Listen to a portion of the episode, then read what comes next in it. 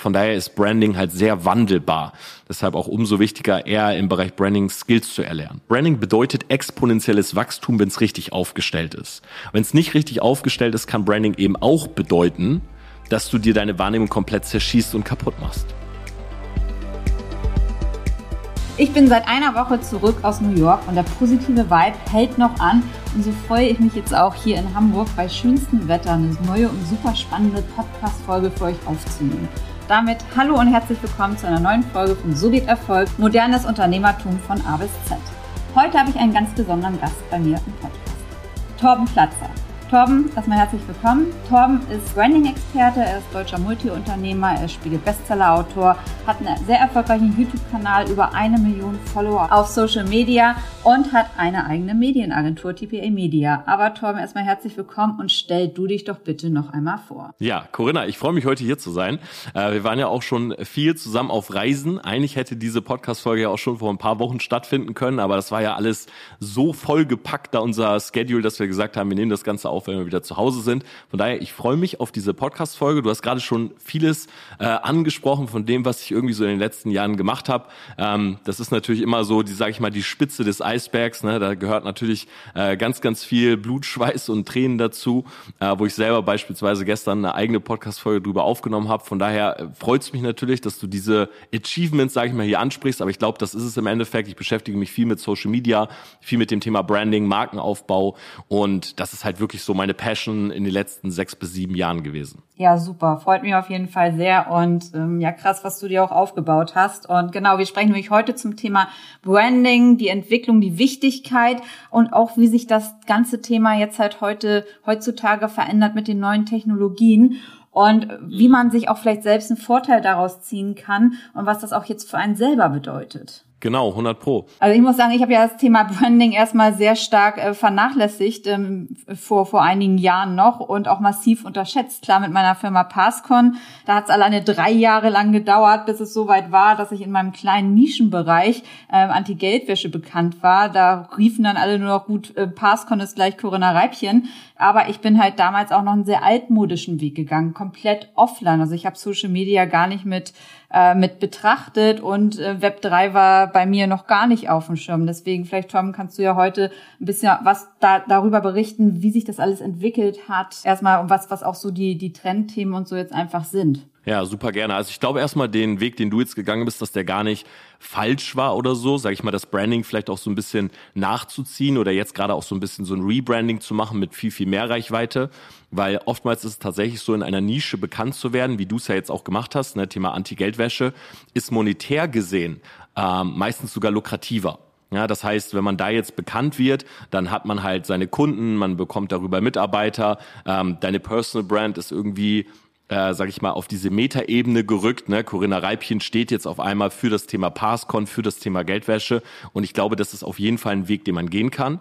Jetzt, wenn man halt sozusagen mehr Reichweite will, mehr Aufmerksamkeit, dann muss man natürlich auch viel, viel mehr soziale Medien, sage ich mal, mit in Betracht ziehen. Ne? Thema Instagram, YouTube aufzubauen, LinkedIn vor allen Dingen auch, sprechen wir vielleicht auch drüber. Und das ist auch so ein natürlicher Werdegang. Also was viele Leute meiner Meinung nach beispielsweise falsch machen, ist am Anfang auch zu viel Fokus auf Branding zu legen und zu wenig Fokus auf, ich sage jetzt einfach mal Money-Making Activities, ne? das, was das Unternehmen wirklich aufbaut, weil das ist ja wirklich der Kern. Also das ist ja das, wo man seine Miete mit bezahlt, wo man seine Mitarbeiter mit bezahlt, was, sag ich mal, das Unternehmen nach vorne treibt. Und Branding kann man sich ja so vorstellen, ist wie so eine Hülle drumherum, die das Ganze vielleicht auch für Menschen außerhalb dieser Bubble lukrativer macht oder ansprechend macht, ne? so dass man sich dafür interessiert und dann auch perspektivisch innerhalb von ein paar Monaten mehr Mitarbeiter, mehr Kunden gewinnen kann, damit seinen Umsatz skalieren kann und so weiter. Nur am Anfang beispielsweise jetzt nur Branding zu machen, ne? Logo, Design, ich habe eine coole Website, das bringt ja das Unternehmen nicht voran. Von daher glaube ich sogar, die Herangehensweise, die du gewählt hast, ist die, die gesünder ist, die auch äh, erfolgsversprechender ist und zu deiner Frage muss man natürlich ganz klar sagen, Branding verändert sich halt die ganze Zeit. Na, also wenn du jetzt irgendwie ein Jahr zurückgehst oder anderthalb Jahre, würden viele Leute sagen, ja, äh, Instagram, jeden Tag Bilder posten, Slideshows und so weiter. Heute ist es halt eher Thema Kurzvideos. Leute gehen tendenziell ein bisschen weg von Instagram, gehen hin zu YouTube, äh, nehmen TikTok mit ins Portfolio, sind aktiv auf LinkedIn ne, und so weiter. Und man weiß heute noch gar nicht, was ist es wahrscheinlich nächstes Jahr. Ist es eine neue Plattform? Ist es ein neuer Duktus, ein neuer Fokus? Von daher ist Branding halt sehr wandelbar. Deshalb auch umso wichtiger, eher im Bereich Branding Skills zu erlernen. Okay, ja, da sagst du einen ganz wichtigen Punkt zum einen, dass man halt erst auch gucken muss, erst mal mit seinen Produkten Umsatz machen muss, aber genauso wie man ja auch mit seinen Produkten und Dienstleistungen auch flexibel am Markt sein muss, weil sich der ja auch verändert, ist es halt im Social Media Bereich auch so wichtig verstanden habe. Das heißt, ähm, was heute aktuell war, kann nächstes Jahr nicht mehr aktuell sein. 100 Prozent. Also wenn ich jetzt zurückdenke, ich glaube, ich habe mit Social Media angefangen vor sieben Jahren. Da war es halt Facebook. Ne? Und das war eine private Facebook-Seite, wo ich meinen ersten Content gepostet habe. So, dann bin ich hin zu YouTube, hatte bei YouTube erstmal keinen Erfolg, weil die Plattform halt schon immer eine der schwierigsten oder ich würde sogar sagen die schwierigste Social Media Plattform ist. Ist natürlich jetzt broad gesprochen, es gibt da Ausnahmen oder es gibt auch Themen, die besonders gut dort funktionieren, aber für einen Unternehmer, der Reichweite will, ist YouTube wahrscheinlich mit die schwierigste Plattform, um Follower aufzubauen. So, dann bin ich zu YouTube, war da nicht so erfolgreich, bin wieder zurück zu Facebook, habe irgendwann eine Fanseite gehabt, habe mit Instagram angefangen, dann kam TikTok dazu und so weiter. Also jedes Jahr ist der Fokus auf einer anderen Plattform. Und das Schöne daran ist, oder auch das Spannende an diesem, in diesem Bereich, eine Plattform ist nicht irgendwann alt, kaputt und weg, ne, was viele beispielsweise heute über Facebook sagen, sondern diese Plattformen können halt zurückkommen. Das heißt, die können immer wieder ein Comeback feiern. Na, das ist beispielsweise bei TikTok, die hatten einen sehr, sehr großen Hype. Und dann haben viele Leute gesagt, ja, okay, aber das ist ja eine reine Plattform für Kids.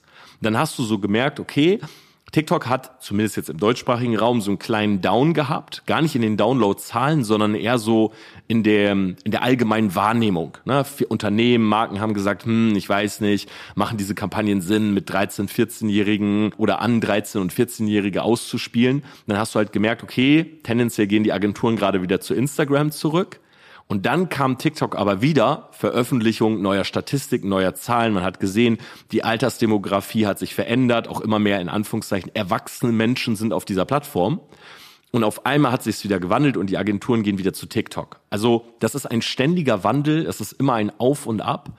Und das Beste, was man machen kann, ist, wenn du im Bereich Branding eben Skills hast oder weißt einfach, wie du dich brandest, na, wie du positioniert bist, wie deine Ansprache funktioniert, dann kannst du das immer wieder neu auf die Plattform sozusagen anwenden, kannst jede Plattform, auch wenn sie sich so ein bisschen im Duktus, im Tenor vielleicht verändert, kannst du es immer wieder neu für dich interpretieren und dann auch auf den Plattformen immer wieder da wachsen, wo es halt Sinn macht. Und das finde ich ist eben auch so dieser spannende Punkt. Also ich habe selber eine lange Social Media Reise hinter mir und kann sagen, so ich habe jede Plattform bespielt und mal ist mein Fokus auf der, mal ist es auf der und da muss man die ganze Zeit jonglieren und experimentieren. Ja, super spannend. Und wenn du sagst, ähm, dass man diese Skills, ähm, diese Social Media Skills, Branding Skills erlernen sollte, was sind das für Skills? Ja, also erstmal muss ich sagen, im deutschsprachigen Raum, meiner Meinung nach, ist es gar nicht so leicht, diese Skills zu erlernen, weil es gibt tatsächlich sehr wenig Branding-Content. Ich selber zum Beispiel habe mal einen YouTube-Kanal gehabt, der hat, glaube ich, 12.000 Abonnenten, nur für das Thema Branding. Und ich habe halt gemerkt, diese 12.000 Abonnenten, da habe ich über ein Jahr für gebraucht. Wenn ich das jetzt vergleiche mit meinem Hauptkanal zum Beispiel heute, mache ich 10.000 Abonnenten in einem Monat. Daran sieht man schon, dass dieses Interesse an Branding ist einfach gar nicht so groß. So, und wenn das Interesse nicht so groß ist, also zumindest das zu erlernen, ne, weil viele auch einfach sagen, okay, das ist halt ein, eine typische Sache, wo ich jetzt zu einer Agentur gehe und vielleicht einfach eine Dienstleistung kaufe, was ja auch völlig in Ordnung ist, dann bedeutet das aber auch, dass es wenig Creator gibt. Ne, ich habe beispielsweise letztes Jahr Selfmade Branding veröffentlicht, also ein Branding-Ratgeber im Redline Verlag. Und das ist, wenn du es so nimmst, einer von fünf deutschsprachigen Branding-Ratgebern. Also das ist nichts, was es da wirklich gibt. Das heißt, diese Skills die lernt man wahrscheinlich eher außerhalb von Deutschland. Ne? Also zu unserer Freude lernt man die sehr wahrscheinlich eher in den USA. Also da habe zum Beispiel ich das alles gelernt. Und dazu gehören für mich halt vor allen Dingen so Skills wie sich selber einzuschätzen, also richtig zu positionieren, eine Zielgruppe festzulegen, eine Ansprache der Kommunikation zu wählen, sich mit Social-Media-Kanälen, Algorithmen und Formaten auszukennen ein Gefühl dafür zu bekommen, wie eigentlich Wahrnehmung entsteht, Thema emotionales Branding. Dann darüber hinaus der Design, Logo, CI-Part, vielleicht sogar Thema Farben und Fontpsychologie, was auch ein sehr, sehr spannender Bereich ist. Und dann geht's wirklich um Gegenspieler, Mitspieler, also wer ist eigentlich in meinem Markt. Und wahrscheinlich das oder die größte Variable ist halt immer die Sichtweise der Gesellschaft. Also der Zeitgeist unserer Gesellschaft, wie denkt und fühlt der gerade?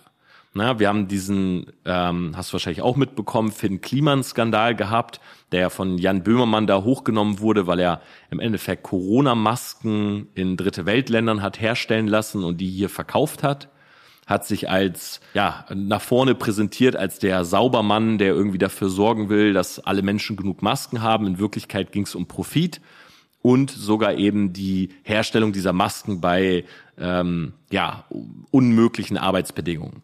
So und da siehst du halt beispielsweise in dem Moment, wie denkt die Gesellschaft. So, wie denkt sie über Influencer? Wie denkt sie über Greenwashing? Und das sind alles so Dinge, die man immer im Kopf haben muss.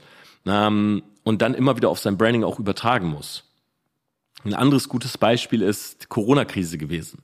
Na, vor noch ein paar Jahren, wenn es eine Krise gab, also egal ob es eine Finanzkrise war und vielleicht die Löhne oder Gehälter gekürzt wurden oder auch Mitarbeiter entlassen, da gab es kaum Unternehmen, die nach äh, vorne gegangen sind, die ans Mikro gegangen sind und gesagt haben, so, wir wollen mal ganz kurz eine Stellungnahme machen, wir müssen Gehälter kürzen, wir müssen Löhne streichen, wir müssen Mitarbeiter entlassen. So, wer das gemacht hat, war tendenziell der Buhmann.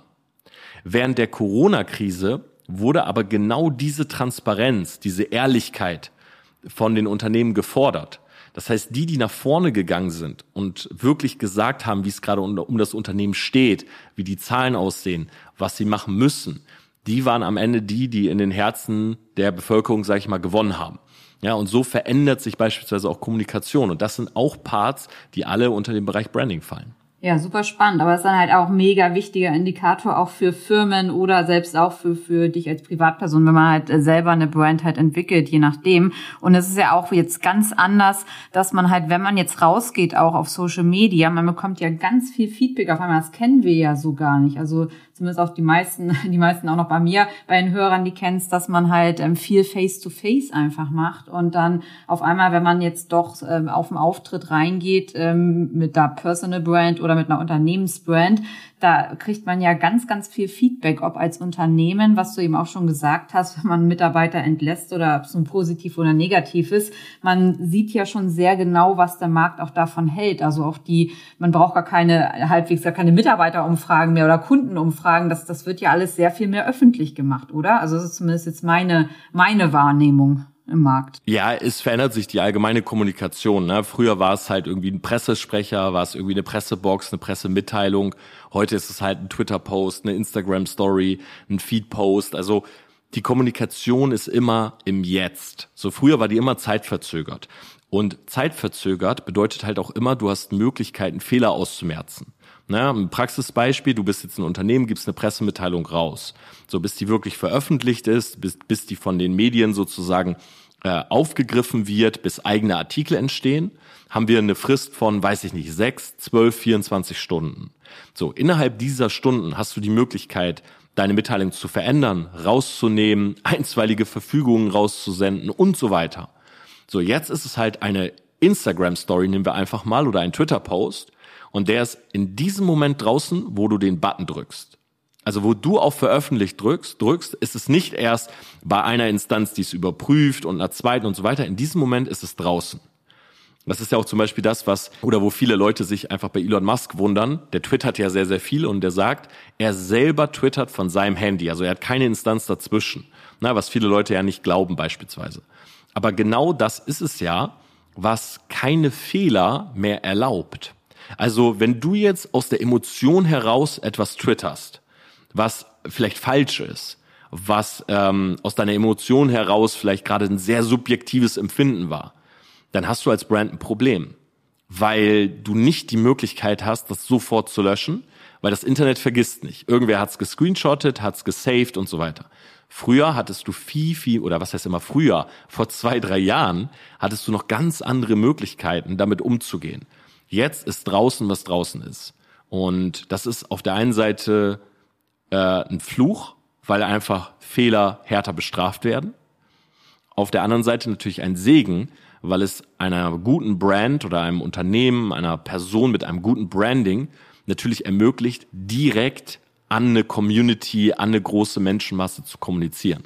Ja, das ist, das ist wohl wahr. Ja, und jetzt auch das ganze Thema, wie sich das jetzt auch alles entwickelt, auch ähm, rund um Thema TikTok. Warum hat das jetzt so einen Hype auf die Allgemeinheit auf einmal, wo das ja bis vor ein, zwei Jahren vielleicht auch eher für jüngere Generationen ist, weil jetzt stellen sich da ja Firmen vor, es stellen sich äh, Personen vor. Äh, was, was ist das, was die Leute daran so fasziniert? Ja, ich denke, der große Part bei TikTok oder der große Punkt dort ist einfach äh, Thema organische Reichweite. Also auf, auf der einen Seite organische Reichweite, gar nicht, weil TikTok die unbedingt mehr gibt, sondern weil vor allem die anderen Plattformen die immer mehr nehmen. Also der direkte Konkurrenz ist halt Instagram. Und Instagram hat in den letzten Jahren prozentual, und das ist jetzt nicht subjektiv oder so, sondern statistisch nachgewiesen, die organische Reichweite immer dezimiert, immer weiter gekürzt. Weil sie natürlich immer mehr Werbung, weil sie bezahlte Reichweite sozusagen mit einstreuen wollen. So, TikTok hat das nur in einem ganz kleinen Maße und auch erst seit kurzem. Das heißt, es kann natürlich so sein, dass auch in den nächsten Jahren das bei TikTok auch so wird. Na, organische Reichweite wird eben immer weniger. Das ist auch ganz normal, weil wenn man monetarisieren will, muss man organische Reichweite kürzen. Zumindest wenn man bezahlte Werbe, Werbung oder bezahlte Reichweite zulässt. Aber das ist eben momentan dieser große Punkt. Also du postest dort ein Video oder du nimmst das gleiche Video, du postest auf TikTok, auf Instagram oder auf YouTube Shorts. Und du wirst sehen, dass bei YouTube Shorts und bei TikTok tendenziell es gibt immer Ausnahmen, aber tendenziell über eine Dauer von oder über eine Stückzahl von 100, 200, 300 Videos wirst du auf Shorts und auf TikTok mehr Reichweite bekommen als auf Instagram. Und das ist, glaube ich, der größte Punkt. Direkt im Anschluss muss man natürlich sagen, ja, TikTok ist immer noch eine Plattform für tendenziell jüngere Menschen, auch wenn immer mehr ältere dazukommen. Aber diese Gen Z, die dort eben aktiv ist, die ist dort auch im Vergleich zu Instagram und Shorts viel, viel länger aktiv. Das heißt, sie ist viel länger in der App. Und das ermöglicht dir ja einfach, viel mehr Impressionen zu streuen.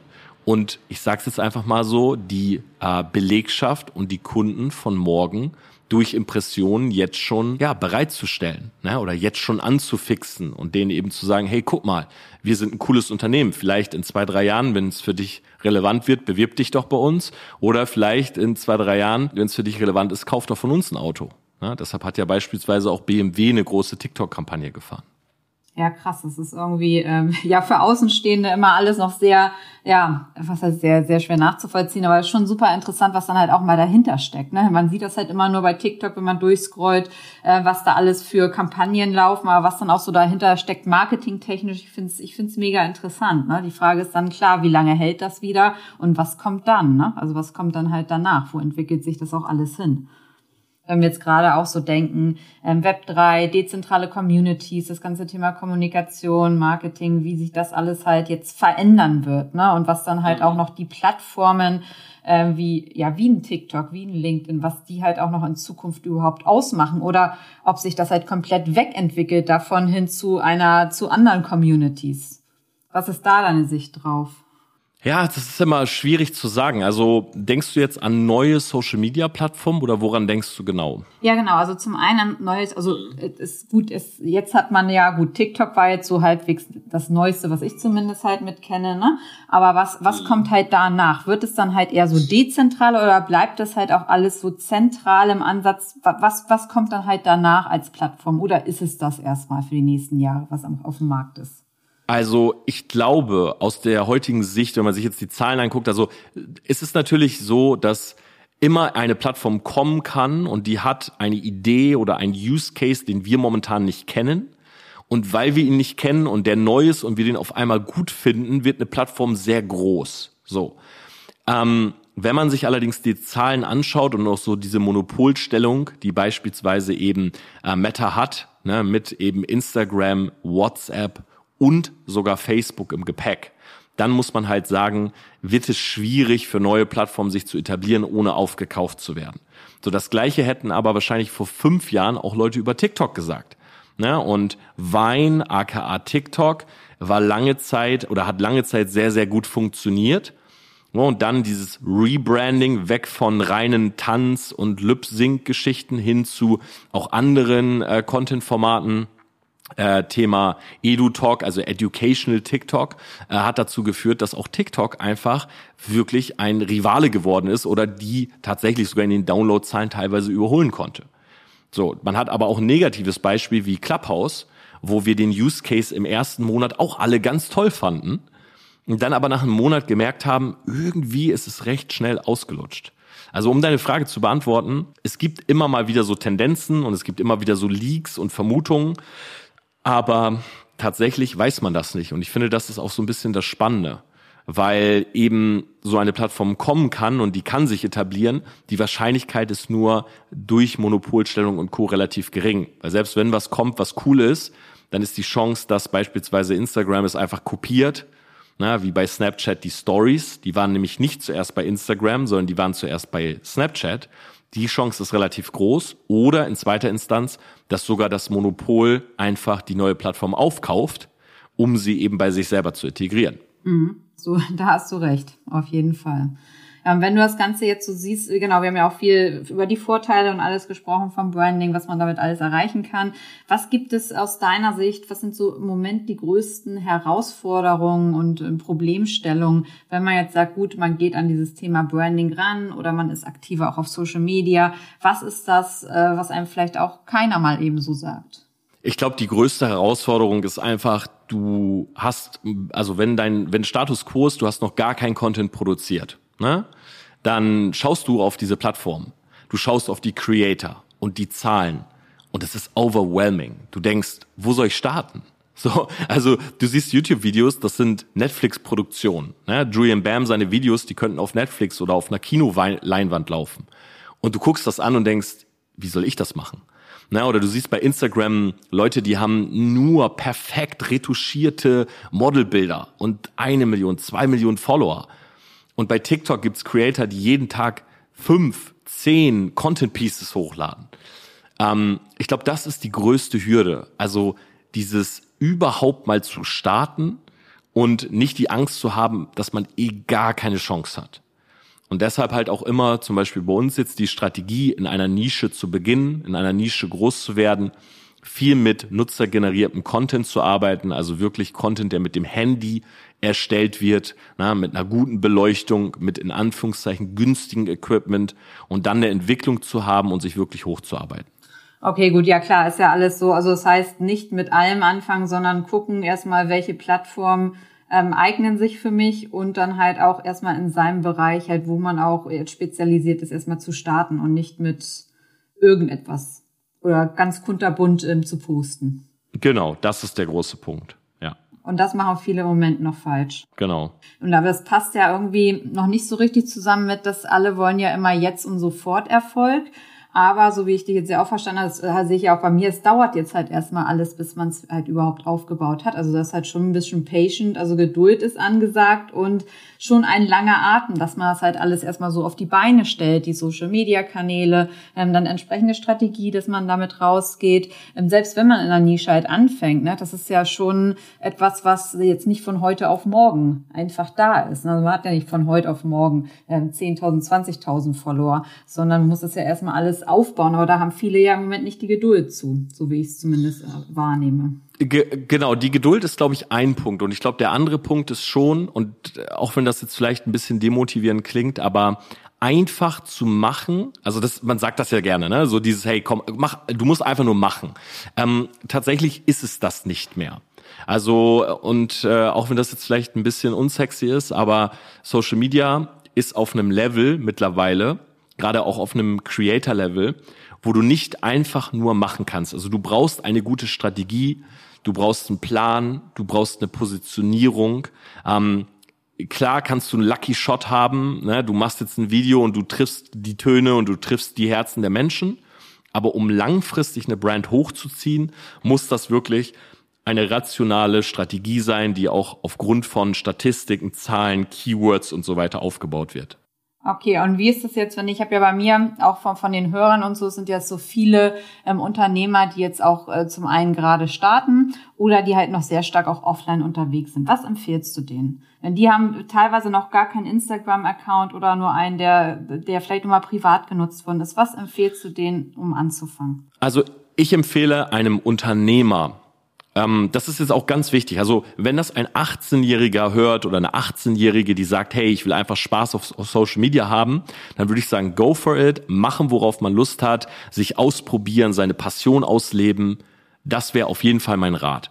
Ein Unternehmer, ein gestandener Unternehmer oder eine gestandene Unternehmerin, die jetzt auf Social Media planlos etwas macht, kann dazu führen oder die Wahrscheinlichkeit ist tatsächlich auch relativ groß, dass es dazu führt, dass man die bisher aufgebaute Brand oder die Wahrnehmung, die man hat ne, als erfolgreicher Unternehmer, äh, sogar durch Social Media zerstören kann, weil man eben Videos postet, die nicht gut sind, die qualitativ nicht gut sind, schlecht belichtet, die einen im wahrsten Sinne in einem negativen Licht darstellen lassen, weil man vielleicht Formate etabliert oder emotionale Aussagen trifft, die einfach nicht smart sind. Also ich würde einem Unternehmer wirklich raten, zu einer ja, zu einer renommierten Agentur zu gehen oder sich wirklich eigenständig mit dem Thema Branding zu beschäftigen, vielleicht auch innerhalb der Firma jemanden anzustellen, der sich wirklich damit auskennt, um eben eine Brandstrategie aufzubauen.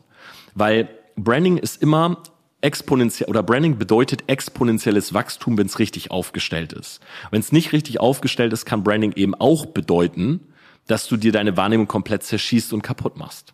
Ja, ich glaube, das ist halt vielen auch nicht so bewusst, dass es halt auch mal in dieses Negative halt reinrutschen kann, wenn das halt nicht durchdacht ist, ne? Wenn das einfach nebenbei gemacht wird und sich keine Gedanken gemacht wird, ja, wo möchte ich überhaupt damit hin? Ähm, wie sieht die Strategie aus? Wer bin ich überhaupt als Unternehmer oder wer bin ich auch überhaupt als Unternehmen? Und wie möchte ich mich auch nach außen darstellen? Torben, vielen Dank. Hast du noch abschließende Tipps äh, für meine Hörerschaft? Also abschließende Tipps kann ich einfach nur sagen, Social Media sich wirklich, äh, gerade als Unternehmer, sich damit zu beschäftigen. Einmal mit Social Media, den einzelnen Plattformen, dann aber auch wirklich mit dem Thema Branding und lieber mit einer gezielten Strategie daran gehen und auch nicht diese Angst haben, dass das alles so groß ist und so weit weg, sondern tatsächlich hier mal auf sich selber schauen und man eben auch, und da möchte ich auch so ein bisschen diesen Glaubenssatz vielleicht noch lösen am Ende, man kann auch mit 30 Minuten am Tag eine gute Brand aufbauen. Und man kann auch mit ähm, 60 Minuten am Tag eine Brand aufbauen, die wirklich mehrere Zehntausende von Follower erreicht. So, das ist oftmals immer so ein ähm, Glaubenssatz, weil man so diese Zahlen sieht oder man sieht so Creator, die irgendwie zehnmal am Tag posten oder so. Das ist für deren Zielgruppe, für deren Ziele ist es das, was gemacht werden muss. Aber ein Unternehmer beispielsweise, der sein Unternehmen führt, leitet, der auch innerhalb seines Unternehmens seine Arbeiten hat, der kann eben auch mit diesen 30 Minuten was reißen. Und das ähm, ist immer nur eine Frage von Strategie, das in die richtigen Formen zu gießen, äh, sich selber einen Plan aufzustellen und diesen Plan, und wenn es nur 30 Minuten am Tag sind, dann wirklich mal von se für sechs bis zwölf Monate durchzuziehen. Das hört sich gut an. Ansonsten genau, wenn noch weitere Fragen sind, dann können Sie sich auch jederzeit ähm, an eure Medienagentur wenden, ne? TPM Media, an den Matthias. Genau, kann ich auch noch mal einen Link mit verlinken. Und ähm, du hast ja auch selber einen sehr, sehr erfolgreichen Podcast mit Wake Up, also hört da auch gerne mal rein. Und ja, ich wollte es gerade sagen, da wirst du demnächst ja auch mal drinne sein, Corinna. Da freue ich mich schon drauf, dass wir dann auch mal über ein paar Themen sprechen. Ähm, genau, sind einfach gute Anlaufmöglichkeiten. Bei mir im Podcast zum Beispiel geht's auch immer um neue News im Bereich Metaverse und Co., wo wir ja auch schon viel zusammen äh, gemacht haben und in der Zukunft viel zusammen machen werden.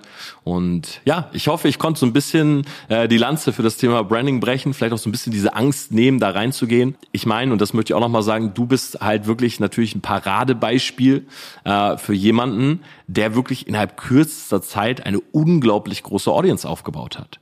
Ne? Und dafür auch wirklich Respekt und Chapeau, weil ähm, ja auch alleine mal über 100.000 Follower auf TikTok, äh, der Podcast, der wächst, dein Instagram-Profil, ähm, ja, das sind wirklich Statistiken, die man halt mit einer guten Strategie, aber dann auch diese Ausdauer, die du halt an den Tag legst und diese Work Ethic, äh, auch innerhalb von drei, sechs, zwölf Monaten erreichen kann. Ich danke dir. Ja. Das stimmt, ist klar, ist harte Arbeit, aber bringt halt auch Spaß. Ne? Also wenn man halt auch sieht, was da halt rauskommt und dann es kommen ja auch die Kundenanfragen. Also man bekommt ja auch die Resultate und man bekommt ja viel mehr Feedback und Resultate jetzt halt auch online wie auch äh, nur offline. Deswegen, dass ich, ich finde das schon sehr, sehr, sehr, sehr inspirierend und sehr klasse, was man da alles auch an Möglichkeiten neu schaffen kann. Ne? Deswegen, Definitiv. ja. Aber ohne Strategie wäre bei mir gar nichts gegangen, muss ich auch sagen. Weil es halt auch relativ schnell frustriert. Weil du halt, wenn du halt viel Zeit in etwas reinsteckst, dann möchtest du ja auch, dass es Früchte trägt. So, und ähm, deshalb finde ich immer so wichtig, diese Unterscheidung. Ähm, hat man gerade viel Zeit, sag ich mal, und will sich einfach ausprobieren, dann braucht man vielleicht auch keine Strategie, dann kann das auch gut tun, einfach mal zu machen. Ähm, hat man allerdings schon ein gewisses Standing und seine Zeit ist begrenzt, dann würde ich es halt eben, wie gesagt, mit einer ordentlichen Strategie oder mit jemandem haben, der ein guter Sparringspartner einfach ist. Ja, kann ich auch nur empfehlen. Ich bin auch eine derjenigen, die 30 bis 60 Minuten halt hat und äh, am Tag und das alles da runterbringen muss, neben den Geschäftstätigkeiten. Ja. Sehr schön. Gut, Torben, dann danke ich dir ganz herzlich, dass du äh, Gast hier im Podcast warst und ja, ich hoffe, ich höre euch nächste Woche wieder und wäre super, wenn ihr mir bei Spotify eine Bewertung da lasst. Ich danke euch ganz herzlich. Ich danke dir, Torben. Dankeschön fürs Einladen. Tschüss. Ciao.